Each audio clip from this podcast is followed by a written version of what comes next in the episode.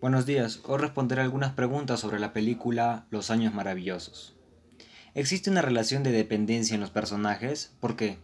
Yo creo que sí, porque él depende de la opinión de ella para vestirse, mejor entre comillas, pero en realidad es el gusto de vestir de ella y no de él. De los personajes, ¿quién de ellos tiene baja autoestima o autoestima fortalecida? ¿Por qué? Yo creo que la niña no tiene una autoestima fortalecida porque depende de un chico para que esté a su lado. 3.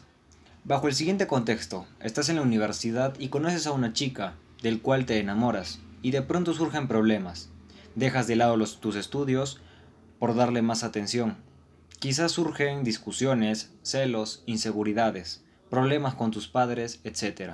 ¿Cómo te sentirías ante esta situación? Yo creo que me sentiría mal porque dejé mis estudios y tuve discusiones con mis padres por ella y a pesar de eso siguen los problemas. ¿Piensas que se podría mejorar la relación? Pienso que no se podría mejorar la relación.